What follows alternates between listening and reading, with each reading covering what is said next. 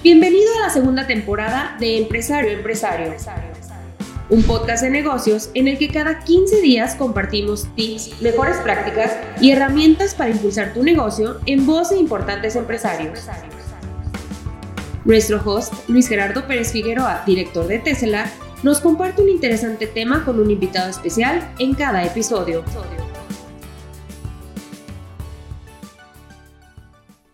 Hola, ¿qué tal a todos? Bienvenidos nuevamente al podcast eh, de Empresario y Empresario que produce Tesla.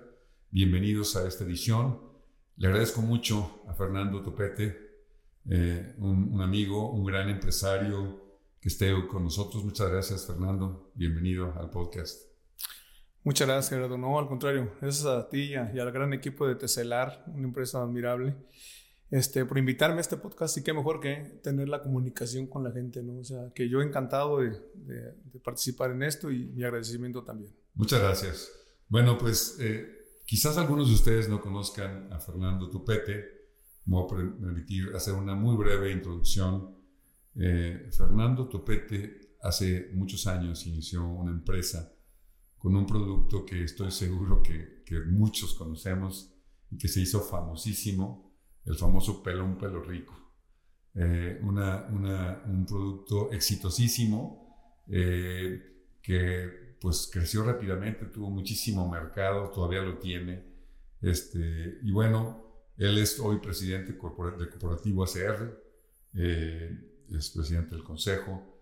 Y bueno, Fernando, me gustaría arrancar por preguntarte cómo fue, cómo, cómo inició esto, o sea, cómo, cómo es que uno puede llegar a, generar un producto de consumo en un mercado difícil tan exitoso como Pelón Pele Rico. ¿Qué nos puedes platicar? ¿Cómo empezó? Muchas gracias, Gerardo. Pues mira, me voy a, las raíces. ¿eh? Soy de una familia dulcera.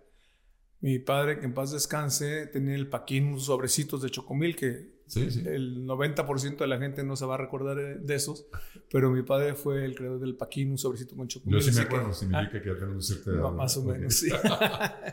el caso es que entonces, bueno, ese, ese, producto en aquellos tiempos, empezó en 1960, yo estaba bien chavo, este, eh, fue, un, fue un éxito, ¿no? Entonces se puede decir que nací entre, entre dulces. Entonces ese es, el origen. Eh, bueno, tengo 66 años. Y luego fíjate que otra, otra coincidencia en mi familia es que, que las mujeres han tomado una, una, gran influencia en mi familia porque tengo cinco hermanas, tengo cinco hijas, tengo cinco nietas. O sea que, que, estoy rodeado. Sí, sí, sí, sí. Entonces, bueno, es eso nada más como, como anécdota.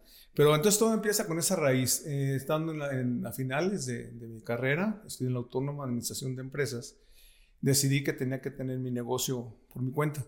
Era, pues es bonito, pero ya les comenté, con cinco hermanas, seguir creciendo en el negocio familiar como que no es lo, como que no es lo mejor, ¿no? Entonces decidí que yo tenía que iniciar mi propia empresa. Este, mi papá definitivamente me apoyó y gracias a estamos ahí. En mi definición, si tuvimos que hablar de pelón pelo rico, es que yo nunca iba a ser un dulcero más. Tenía que hacer dulces novedosos. Y esa fue mi, mi dulces, perdón, dulces, dulces divertidos. Y era mi eslogan, dulces divertidos.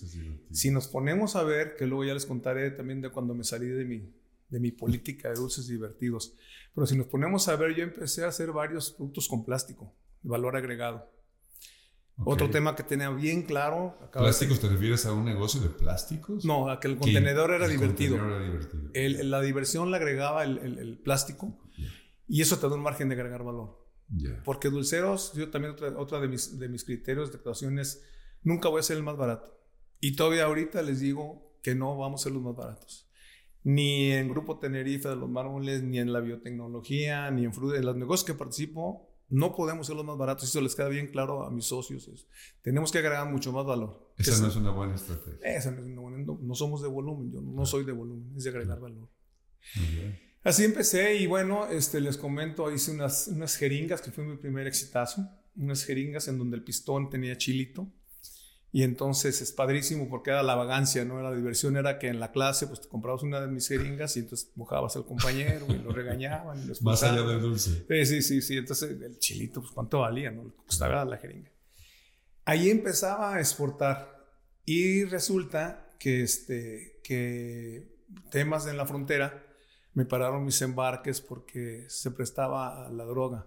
Entonces, vos te inyectas y entonces me prohibieron la entrada en Estados Unidos. ¿De qué año estamos hablando? Fer? Estamos hablando del 80, 78, 80, sí, más o menos.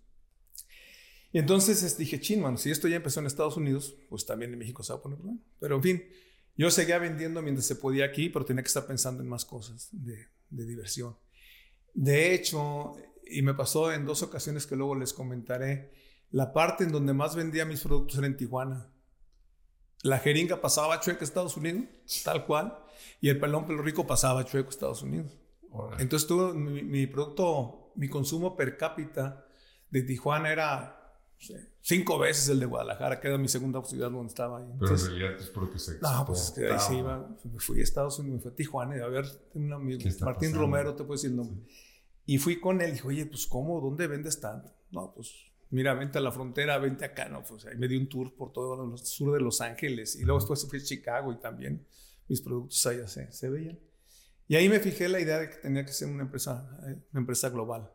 Okay. Y así es el nacimiento. Pelón Pelo Rico se nace en el 86. En ese lapso del 80 al 86, siempre siempre sacaban novedades, yoyos con chile. Ahorita soy muy simples, pero váyanse 40 años atrás y... No era, no, no era una bolsita. No, era la bolsita ni nada, ¿no? Y ahí, eh, volviendo a lo de simpleza, eh, veo que la pulpa de tamarindo era un productazo, y pero no se podía exportar porque eran las ollitas. Ah. Y el barro se rompía. primero eran las ollitas con el barro, ah, okay. se rompían mucho en el transporte. Sí. Y la segunda, el, el plomo. Entonces, dado eso, pues pensé en un envase diferente. Una vez, y la platico muy rápido, si no se me van a ir los 40 minutos. este, una vez llegué, fui a Estados Unidos, siempre iba a las tiendas de allá de juguetes a ver qué valor agregado podía encontrar en los plásticos. Uh -huh. Y vi unas muñequitas que todavía se usan que les apretabas abajo y da la plastilina por arriba. Y las niñas las recortaban. Ah, sí. Y yo me la traje y nomás decía chilito en aquellos tiempos. Entonces, eh, Pedro Hernández, un cuate esos típicos faltistas los lunes, era un relajo. Pero él me manejaba mucho ahí en la empresa. Y, y muy creativo. Muy, muy creativo. Y ya ves que un creativo muy ordenado es muy difícil no encontrarlo, no existe. sí. Y le dije, mira, Pedro, este, esta cosa le podemos meter, le podemos meter chilito y va a servir como salero.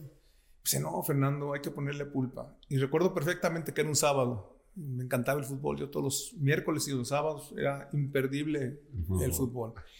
Entonces, no, dije, en aquellos pues tú hacías la raya, lo que tú quieras. Y dije, no, pues ahí tú sabrás, ahí te lo dejo y nos vemos, yo me voy al partido.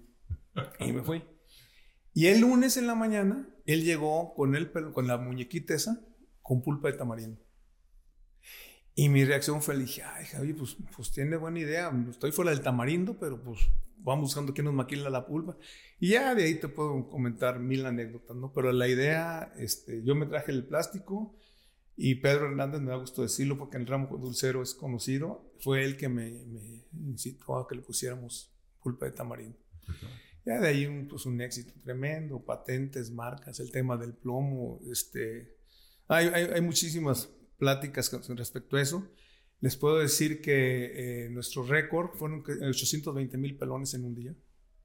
Wow, 820 mil sí. pelones. Sí. Para ese entonces tú ya tenías un mercado de exportación. Ah, sí, sí, sí. O sea, no, hay una planta en Brasil que también les voy a comentar. Es una planta en Brasil, tenemos exportación, tenemos oficinas en Chicago, en, en Houston, en Los Ángeles.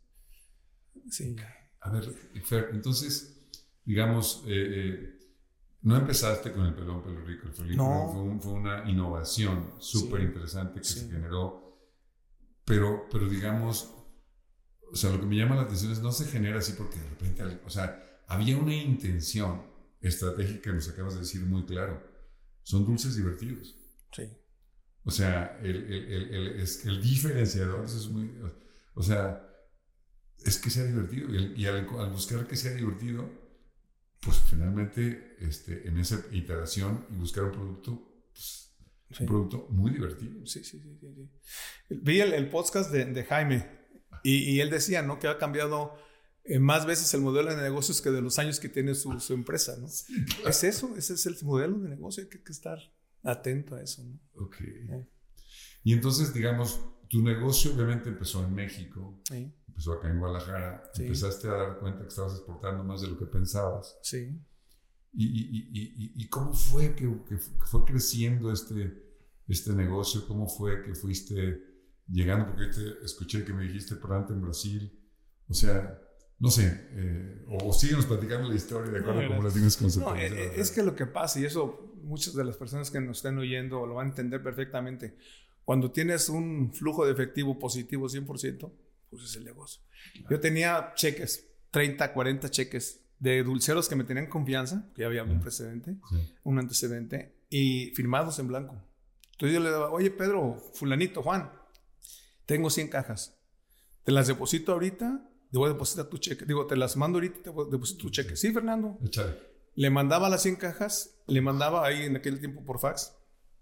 Este, la, el, cheque, el, cheque, el, cheque, mira, ya lo llené por tanto.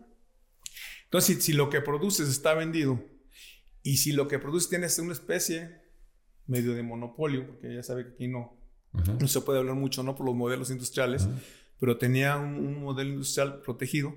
Entonces la competencia este, no, no te entrar, no me y otro, otro truco también ahí, y al cabo ya pasaron los años, les puedo comentar, que cuando salió una competencia, yo lo metí a mis laboratorios. Y sabía cuánto tiempo de vida iba a tener ese, ese, dulce. Porque a veces eran muy caserotes y no le daban. Entonces, si veía que se les iba a revenir, revenir es que se les separa el agua del azúcar.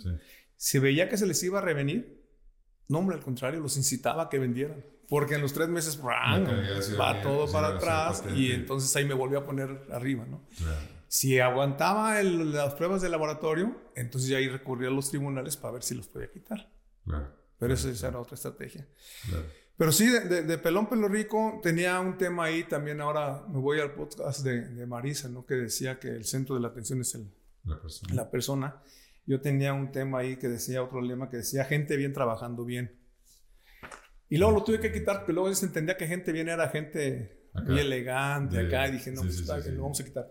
Pero para mí gente bien era gente capacitada, con ganas de, salir adelante, con, con, con ambiciones, eh, leal, honesta, honrada y trabajando bien, bueno, pues... Sí, gente, digamos, de bien, a lo mejor era un tema, gente de bien, gente con buenos principios, sí, sí, con valores.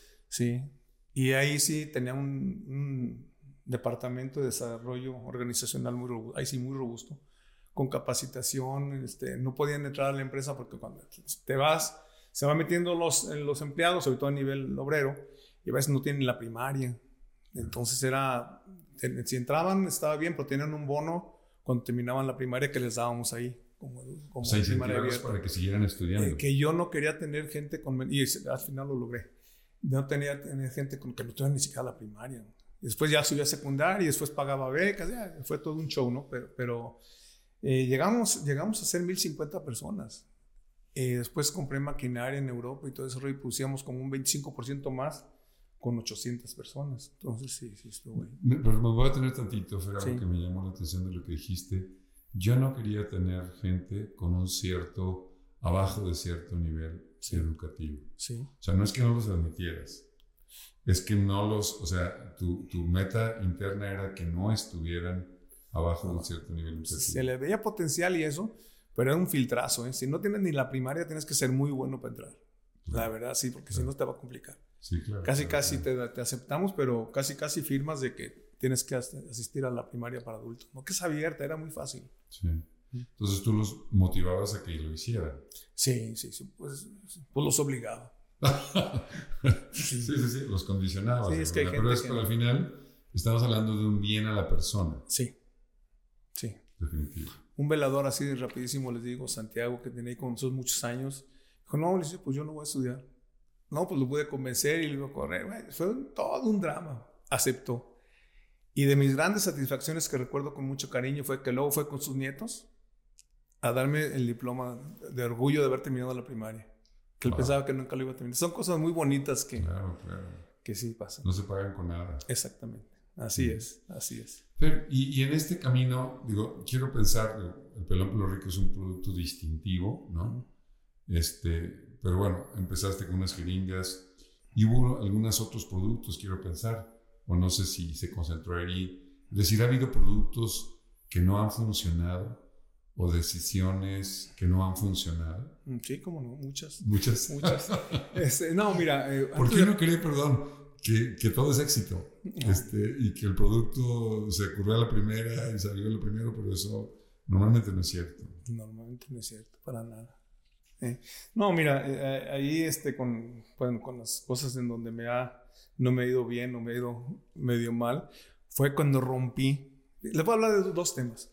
Cuando rompí mi criterio de dulces divertidos. Yo compraba, tenía muchos crayones, chupigües, tenía varios productos, ¿eh? Eh, pero rompí mi criterio por falsa por fa- falta de ambición. Yo le compraba muchas paletas y se las compraba a Vero. Personas y barnos excelentes, competidores y amigos. Sí. Y se los compraba a ellos y por ahí me vendieron la idea de que ya tenemos que fabricar nosotros la paleta. Siendo la paleta pues casi un commodity. sí. Bueno, me metí a eso, le metimos un buen dinero a unas plantas, nos fuimos a exportar a Centroamérica, tronamos precios en Centroamérica, muy mal hecho, desperdicié un mercado. Si yo estoy en dulces divertidos, ¿por qué me quería ganar la tajada del que me hacía las paletas? Siendo un estupendo competidor, si se pudiera decir así, o un estupendo proveedor. Lo quise ver como competidor, esa ambición mal, en vez de, en vez de verlo como, como proveedor. Y hubiéramos crecido mucho más. Pero bueno, ahí le metí una lana, algunos años ahí de servicio, y luego te encaprichas y sigues ahí metiéndole dinero. Y son unos frutos de margen muy chiquito y no, no éramos de volumen. Ese fue un error. Y les puedo decir el otro también, este, siempre he tenido consejos consultivos en, en mis empresas. Y aparte el de obligación de, de administración, que es diferente, ¿no? Ujú. Y otra vez también en un consejo, eh, cuando sometí a consejo en la planta de Brasil, porque en Brasil había azúcar muy barata, mano de obra muy barata, y para todo Centroamérica, aunque no iba a ser, o Sudamérica, aunque no iba a ser el producto con chile, allá no se consume chile, íbamos a sacar pelón, pelo rico y carayón, con dulce de leche, la cajeta, y con este, un sabor fresa, morango. Hicimos una campaña, pero me brinqué al consejo. Obvio, me puse una regañada. Estuve a punto de renunciar, pero ahí dije, pues no me impongo. Y pues fue mal, fue una mala medida estratégica. Fue muy difícil, este, hacer todo, toda historia lo de Brasil. Al final ya estábamos, cuando vendí, ya estábamos en, en arribita de punto de equilibrio, estábamos recuperando. Sí teníamos costos muy baratos, pero era otro mercado. Este, me costó mucho trabajo, como tres años, este, llegar a punto de equilibrio en Brasil. Es otra ley, es otra legislación, es muy difícil. Ahí debería haberle hecho caso al consejo y no le hice. Quizás hace poco eh, escuché, Fer, un concepto en donde hay un, hay un cierto riesgo cuando te va muy bien. ¿no? Es decir, cuando te va muy bien, eh, digo, cuando te va mal, pues tienes que buscar la manera de salir, Sí. ¿no? Sí. Pero quizás, no sé si en tu reflexión, que cuando te va muy bien y crees que puedes esto, puedes lo otro, y en este caso algo, rompiste con, un, con tu diferenciador, ¿no? Con aquello que realmente te hizo, te hizo crecer. Sí. O sea, ¿qué piensas de ello? O sea, el, el, el, el, éxito puede ser de repente un mal consejero. Sí, entras en una zona de confort muy caramba, muy, muy fuerte. Y, y bueno, y podría entrar al siguiente tema de, de- de la venta, ¿no? Pero cuando vendí, que ahorita les platicaré más, cuando vendí te sientes Juan Camaney. Y fuiste buenos dulceros y luego ahí andas diciendo. Y resulta ser que, pues nomás para hacer dulces, porque todo lo demás, yo hice muy malas inversiones. Precisamente porque pensaste Sí, que por haber tenido éxito en una industria de la cual pues ya venías de familia, tenías un dominio, tenías un conocimiento. Cada negocio tiene lo suyo, ¿cierto? sí. O Les sea, platico la experiencia. Salí con lana y todo. Y, este, y pues la bolsa de valores. Y hoy, pues sí, los tapatíos. Nomás tenemos muy poquitas empresas en la bolsa de valores. Ahí te voy, mano. Con cinco amigos este, compramos Consorcio Hogar que estaba en la bolsa de valores. Mm. Nos fue como en feria, mano. Perdimos hasta la camisa. y- camisa. sí, yo al final no recuperé ni el 50% de la inversión. Wow. ¿Qué tiene que ver las casas Con los dulces. con los- Y amigos, amigos que se dedican a los inmuebles me dijeron, nomás define muy bien tu nicho. Me echaban todo un rollo Sí, y no les hice caso. Y me fue como... Pero entonces, no eres bueno para todo. Claro. Ni definitivamente es- tienes tus ventajas, tus, tus, Sí, tus, tus limitaciones, ¿no? tus fortalezas, pero no, no, hay, que, hay, que, hay que estar bien centrado en lo que sabes hacer.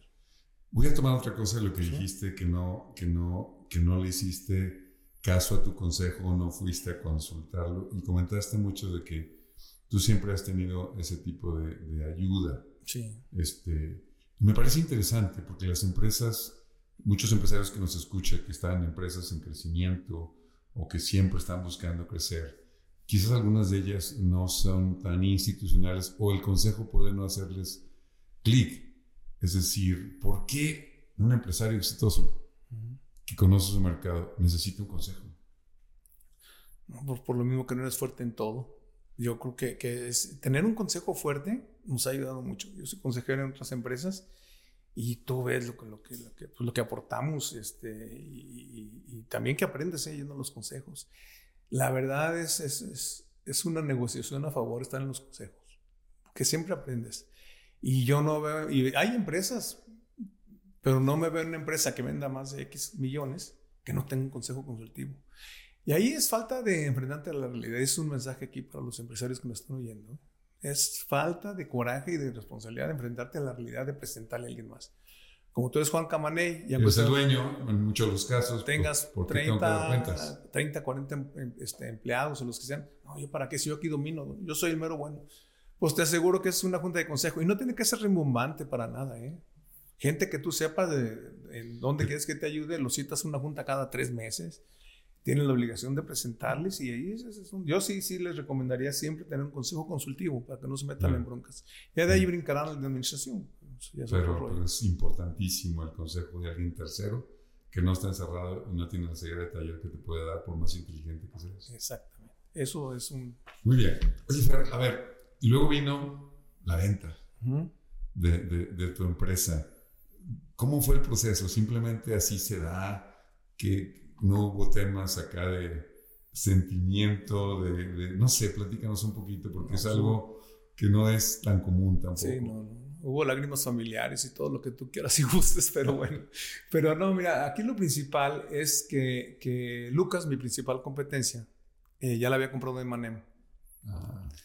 Eh, en una ida a Brasil, me di, llegué muy contento porque ya tenemos una estantería, Logias Americanas se llamaba la empresa. Sí como de cuatro metros con mis productos, entre carayón, los dos sabores y pelón, pelón, pelón, cabelón, que se llamaba. Y tenemos muy, muy buena demostración. Y Logias Americanas era de las principales tiendas de supermercado. Me fui contento, conocí al dueño. Me fui muy contento, me devolví, devolví muy contento. Y en aquellos tiempos, pues estaba bien chavo, 44 años. Bueno, bien chavo para. Ahorita digo que bien chavo. Me iba dos, tres veces, a, llegué a ir dos veces a Brasil en la semana, en el mes. Wow. Me iba y llegaba a Houston a la oficina y me venía. No, era, era padre, un ritmo de trabajo muy fuerte. Pero bueno, estaba en Brasil y me vine muy contento porque tenía muy buena estantería ahí. Encantado. Vuelvo a ir como a los dos, tres semanas y me encuentro con que ya nos habían reducido a un 20% de lo que tenía. Dije, oye, pues, pues ¿por qué no? Pues me fui con el cuate de logias americanas, este, y ahí con su asistente. Su asistente me dijo, no, pues no lo puedes recibir. Dije, mire, dígale que está aquí su amigo mexicano, su amigo mexicano. No me voy a ir a, a Guadalajara hasta que me reciba. Hasta que me reciba. Sé que está aquí porque está su carro, porque una vez nos hemos ido a comer. Le dije, entonces, este, voy a estar, si es necesario, pues aquí ahí tenemos una oficina, tenemos ahí hasta una, un departamento que rentábamos. Dije, pues aquí me quedo en el tiempo necesario. Ah, pues déjame ver. Por ahí como a la hora y media. No, pues que lo recibe a las 5. Ah, pues padrísimo. Ya llegué, hola, ya todo el rollo, ¿no? Como a los productos. Dije, oye, pues yo ando muy triste porque ya vi la, lo que teníamos tantos metros y, no y ya me lo quitaron. Ah, y este, estaba Lucas ahí. Entonces le dije, no, me dijo, me dijo, everything is money. O sea, tienes que pagar por la estantería. Dije, no, pues está grueso esto. Para esto, otra compañía extranjera de distribución de dulces muy fuerte ya me había hecho un ofrecimiento que no traté porque fui a, fui a Dallas, a sus oficinas principales, y te digo, pues porque ya van a saber quién es. Y, y este, no, no, no me gustó el trato y para nada, nada. Bueno, entonces, pues sí, sí me sacó de onda. Dije, esto lo está haciendo ahorita esta compañía tan fuerte, pues lo van a hacer en Guadalajara y lo van a hacer en México y me van a quitar el mercado. Tengo que aliarme con alguien más. Bueno, ya me vine pensando. Como a las tres semanas llega un corredor de empresas de Estados Unidos que me puede ver. Pues yo me había pasado lo de, lo de Latin, lo recibía. Ya me había pasado lo de Brasil. Dije, pues ahora sí, este, voy a hablar con él. A ver, a ver qué onda, un round de sombra, a ver qué dice. Ya llegó y me explicó que el pelón pelorría, me echó todo un rollo ahí. Y dije, mira, yo recibiría oferta por nada más de tres empresas. Nestlé, Hershey o relays. No me traigas a nadie más. Sí, sí, sí, realmente. Pues tómala, que a las tres semanas me dijo que Jersey, que llegaba la elite de, de Jersey en su avión. No, no, no, fue un show. Un show. De ahí toda la negociación, fui a Jersey varias veces, allá en Pensilvania. Una empresa con muchos valores, muchos valores, puedo decir que muchos valores. Es un trust. Los dueños no tuvieron hijos, entonces este, luego vas y te dan una casita ahí de quién sabe, que veto a saber si sea cierto o no, pero te llevan a una casa ahí donde, donde el señor Jersey firmó y, y ahí firmas tú. O sea, es todo, todo un rollo, todo un rollo. Este, te van envolviendo. Pero bueno, ahí es donde de- decidí vender. Este, obviamente, en mi casa y yo mismo, eh, pues sí, y luego este, muchas veces me preguntan, ¿te has arrepentido? Y digo, pues a veces sí, a veces no, mano. Cuando voy al mercado, este, pues sí, ves los productos en, en Los Ángeles, y en Chicago, algunas veces que fui, en Houston, no sé, híjoles, mira nomás. Y por otro lado, pues he vivido cosas muy diferentes, este, que también no hubiera vivido de seguir en la empresa. Eh, a lo mejor hubiera sido, hay que pensar así, ¿no? Que a lo mejor hubiera sido víctima de mi éxito, si hubiéramos seguido. No sabemos hasta dónde hubiera llegado. Este, tengo un muy buen amigo, Horacio Fernández de Tajín, él, él sí le siguió. Y mira qué bien está. Entonces, Sí. pues ahí te comparas y dices, mira, no hay que compararse, hay que vivir y, y lo que me falta hay que... Pues que las decisiones seguramente se toman en la circunstancia, ¿no? Sí. O sea, no es lo mismo. O sea, a todo lo pasado uno puede asumir muchas cosas. Pero yo aquí quisiera tocar dos puntos, Fer, que comentaste. Uno hace rato, pero quizás se repite cuando hablaste de las paletas que, que, pues intentaste pues, ser tu propio proveedor cuando tenías un aliado. Hoy se habla mucho de la competencia.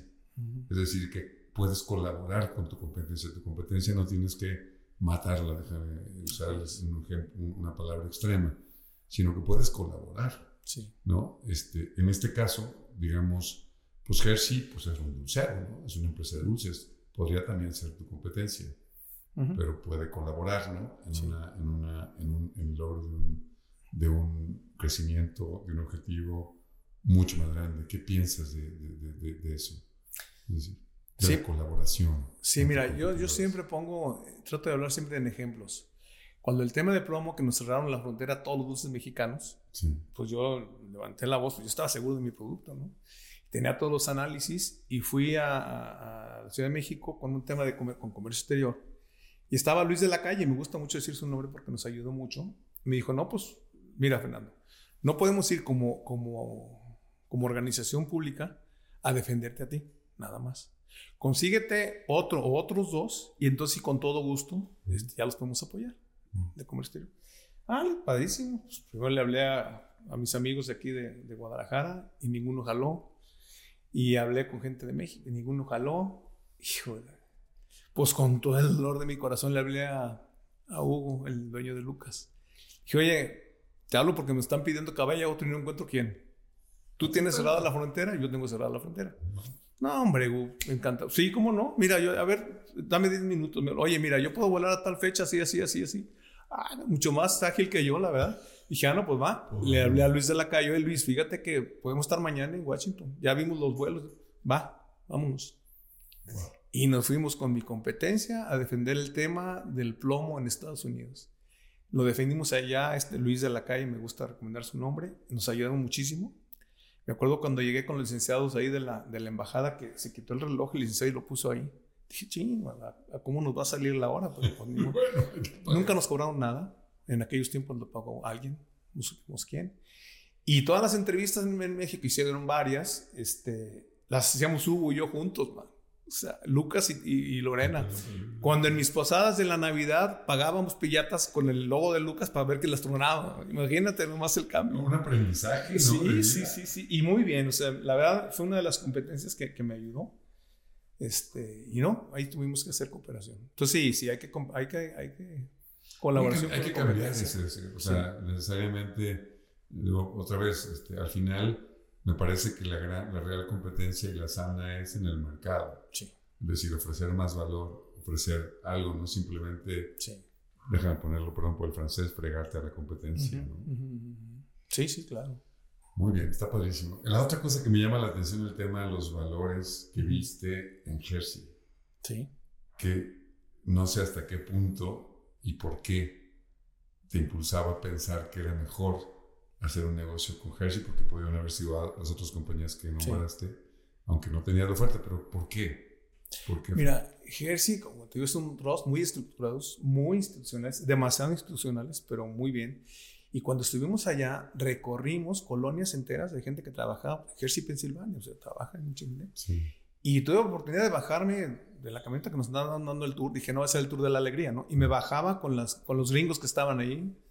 Eh, no, sí, es que aquí pasa mi camioneta, yo tengo que trabajar en las estatales, pero en aquellos tiempos, ¿eh? hace casi 20 años, pero sí me respetan que yo soy madre de familia y entonces este, no tengo marido, pero entonces todo el estudio se lo damos así, y entonces esto y esto. Ah, y fueron varias veces.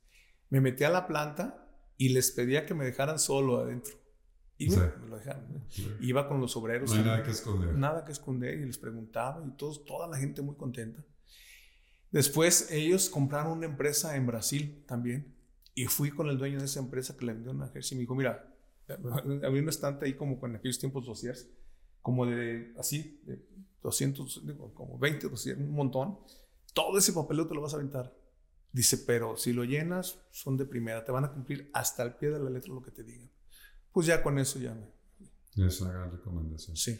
Digo, ya, al final quiero pensar, a lo mejor estoy poniendo palabras en tu boca, no lo sé, que si esa es una empresa con valores, pues tú tienes un equipo. O sea, a la hora que vendes una empresa, pues digo, no sé, sé que no estás vendiendo a las personas, pero como quiera que sea, tu equipo de trabajo, pues va a trabajar en otra corporación.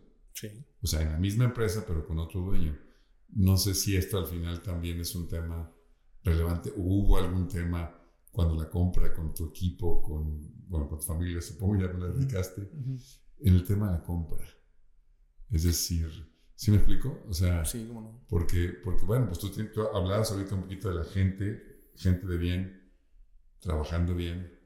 Eh, ¿Qué impacto puede tener este tipo de cosas? Mira, en, en, el trato ya, al final, al final de las dos cláusulas que nos detenían, eran los bienes inmuebles y responderles y, y reconocerles la antigüedad a todo el personal. Entonces tenía gente con muchos años que tenían que indemnizarlas si decidían irse. Y estaba en, decisión de ellos si seguían con Jersey o no. Y si decían que no, Jersey tenía la obligación de indemnizarlos al 100%. Eso fue un soporte para, para, la gente. Y el otro soporte que me da mucho gusto es que mi director de, de operaciones fue director de operaciones de Hershey. Mi director de, calidad, de, control de calidad lo mandaron allá a Pensilvania y se fue a vivir a Pensilvania. El tema de sistema, o sea, yo creo que en aquel tiempo de mis directores, de mis siete principales directores, cinco siguieron ahí en Hershey. Pues, y ahorita ya quedan muy poquitos, ya quedan dos, tres, porque... o sea, les diste una ruta de desarrollo. Y que aprovecharan o, se quedaran. Padrísimo. Sí. este, digo, no sé algún otro tema o anécdota con respecto a la compra, un aprendizaje adicional a ver, fíjate, bueno, yo aquí tenía ah, para los empresarios, nada más ahí se me pasó. Este, ¿cuál es tu wow? ¿Cuál es tu wow? Sí, o sea, ¿en qué te diferencias de todos? Tenía anuncios divertidos y seguía la línea. Y si tú me dijeras, este, ¿cuál es el wow de Pisa? Pues el, este, el Electrolit. O sea, wow, independientemente de que tengan todos sus negocios, ¿cómo sacan un producto, competir contra Gatorade? Y estás hablando contra gigantes internacionales. Pues, ¿cuál es tu wow? O sea, el wow como el, aquello que se va a sorprender al tu cliente, al consumidor. Si habláramos de, Jaime, como te digo que vi su podcast, pues el modelo de negocio lo cambia cada vez, está, está al tanto del mercado. Ese es su wow, esa, esa facilidad de, cambiar tan rápido. tan rápido. Entonces, yo a los empresarios les diría, pues, ¿cuál es tu wow? Muy bien. y bueno, pues... Eh, vendiste una, una, empresa con mucho potencial, eh, seguramente ahí pudiste eh, tener un gran flujo con la venta, pero luego, y después de eso, sí, porque finalmente con tanto ímpetu, ¿no? con tantas cosas que al final lograste, la verdad, un gran reconocimiento, este, pues ya vendiste ahora sí que tu juguete, no sé si tu bebé, ¿qué pasa? ¿Y después qué? ¿Después qué? Pues en primer lugar te das cuenta que no eres bueno para todo. Yo te dije que también varias. Eso fue muy buen aprendizaje. Sí, el, segundo tema, este, en Hershey te, te, daban un Golden Parachute. Entonces, mi asistente, mi carro, mi, computadora, este, mi oficina en sí, me lo ponían donde yo quisiera. Pero también me ponían una oficina en Hershey, ahí en el Salto.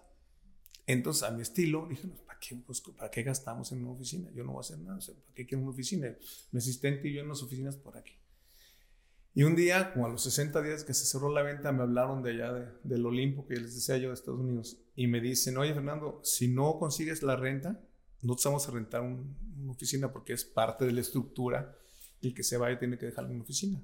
Entonces te recomiendo, que la, si no, nos estamos diciendo, pues tu oficina está en López Cotilla y tú sabrás si vas o no. Ah, no, le dije, si se trata de eso, pues sí, ya, ahí cerquita de mi casa, que es la de ustedes, en Concentro, abrir la oficina. Pero entonces yo tenía un paradigma y que lo sigo teniendo. Yo lo que no, que tenía 48 años. Lo que no quería era que mis, hijos me vieran a las 11 de la mañana leyendo pijama, ¿no? pijama, leyendo el periódico. o ¿qué hace tu papá? Pues nada, pues no, eso como que no. Primer tema. Segundo tema, no me veía yo sin hacer nada. Pero sí me fijé otro criterio, no volver a dirigir ninguna empresa. En lo ah, que Nunca he vuelto a dirigir ninguna empresa. ¿Y por qué? Pues porque estoy en sociedad con muchas. Sí, estoy en algunos fondos de inversión. Bueno, las tres empresas que mencionaba, Grupo Tenerife, en Frudes, en Altos, hay directores. Yo no soy. A veces los, socios son los directores, a veces no. Pero eso lo he cumplido, no, he vuelto a dirigir ninguna empresa. Eh, soy, otra conclusión es que soy más empresario que dulcero. O sea, se vende pelón pelo rico, pero pues es como una hija, ¿no? Yo tengo tres hijas casadas que que ya viven con otra persona, y pues ya sabrán, este, pues no se acaba el mundo. O sea, dejas una cosa, dejas una institución bien hecha. Entonces, esa fue otra de mis conclusiones. Y, la tercera conclusión, que se oye medio romántico, pero así lo siento, es que tenía que devolverle a, a, mi país y a mi ciudad, a mi estado, pues tantas cosas, tantas bendiciones que... Entonces, Sí, me salí de ahí, me metí un poquito más a la política. Te consta que estoy un poquito más metido en la política. y, este, y bueno, fui presidente de Cámara de Comercio. Una excelente experiencia, muy difícil. Me decía, me decía que en paz descanse el exgobernador Aristóteles. Dice: Mira, Fernando, es que estos son semanas largas, años cortos. Los días se te van así y cuando menos piensas ya pasó. Sí, me acuerdo. dije: Mira, pues sí, tienes razón.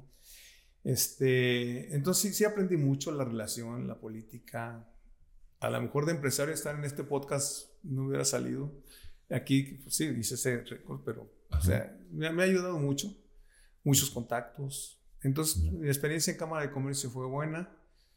Este, no, estoy, estoy muy contento. Y una de las mayores ventajas que tengo, y eso sí, a lo mejor poca gente la tiene, es que puedo dedicar mi tiempo a lo que yo quiera a lo que yo quiera. Yo decido en dónde. Nadie me exige nada. Si quiero, me encanta la bici de montaña, si me quiero ir a la bici de montaña y estar sin teléfono toda la tarde, pues aquí María José se encarga de sacar los asuntos. Pero entonces no, este, este, a veces me voy hasta una semana, he durado fuera de, líneas 3, 4 días, no pasa nada. No pasa nada. Déjame tomar una cosa que acabas de decir hace rato. Eh, digo, soy empresario, no lo sé que no es lo mismo, y hablaste de la institucionalización.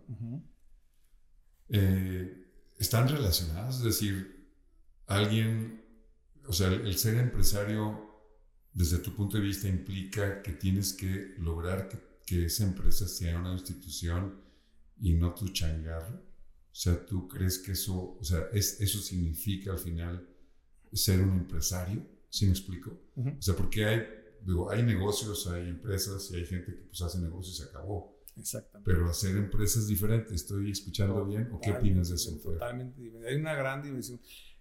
ser negociador es una cosa, una cosa, bien. Y hay buenos negociadores. Muy buenos y les va súper bien. A lo mejor mejor que los empresarios. y hay buenos empresarios. Y esa, esa institucionalización, es que el tema, a ver, el negociador es el negocio para sí, se acabó. Y una empresa, pues no es tuya, ¿eh? Tú tendrás una parte de los beneficios y todo lo que quieras. Pero tú dime si estás muy apacivado, pues la empresa es de los bancos. Y la empresa es de los empleados. Pues también. Y la empresa es de tus proveedores. Y la empresa es de tus clientes. Quita uno de esos patas del banco y por más que quiera ser Juan Camaney, entonces no, no hay que ver el empresario, no puede ver la empresa como, como es mi empresa. Es Hay un muchos vehículo. dueños de Es un vehículo de riqueza y hay que crear riqueza. Yo sí, me queda clarísimo. Yo les digo a, a los muchachos que, que es la rentabilidad del flujo. La rentabilidad es la comida y el flujo es el, el agua. ¿Cuánto aguantas sin agua y cuánto aguantas sin comer? Ah, bueno, esas son las cosas que hay que cuidar. Claro. Los Pero hay que cuidarlas porque es necesario para poder tener, Claro. este, poder continuar, poder permanecer. Sí, sí, sí. Entonces, no, a los empresarios les digo, así tengan tres empleados o tengan tres mil, no es de ellos la empresa. Wow. Estás administrándola. Que es, Es diferente. fuerte. Eh. Es fuerte eso, pero es real. Sí, sí, sí. A ver, quédate a veces sin bancos o quédate sin empleados. No, Tienes un compromiso. No pagues los impuestos y el gobierno llegue y pero ahorita, ¿no? Pero pues realmente ha sido súper interesante. Podríamos continuar aquí mucho más rato platicando porque la verdad es que ha sido muy enriquecedora esta plática.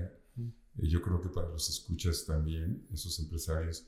No sé si hay, eh, hay algo final que quisieras comentarle a los que nos escuchan, un mensaje, algún tema de lo que te parece relevante. Digo, ya han escuchado muchas cosas súper interesantes de lo que eh, te llevó y te ha llevado a ser el empresario que eres. No sé si hay algún tema al final que Pues na- nada más un- un mensaje este, muy concreto. Las empresas tienen que ser rentables.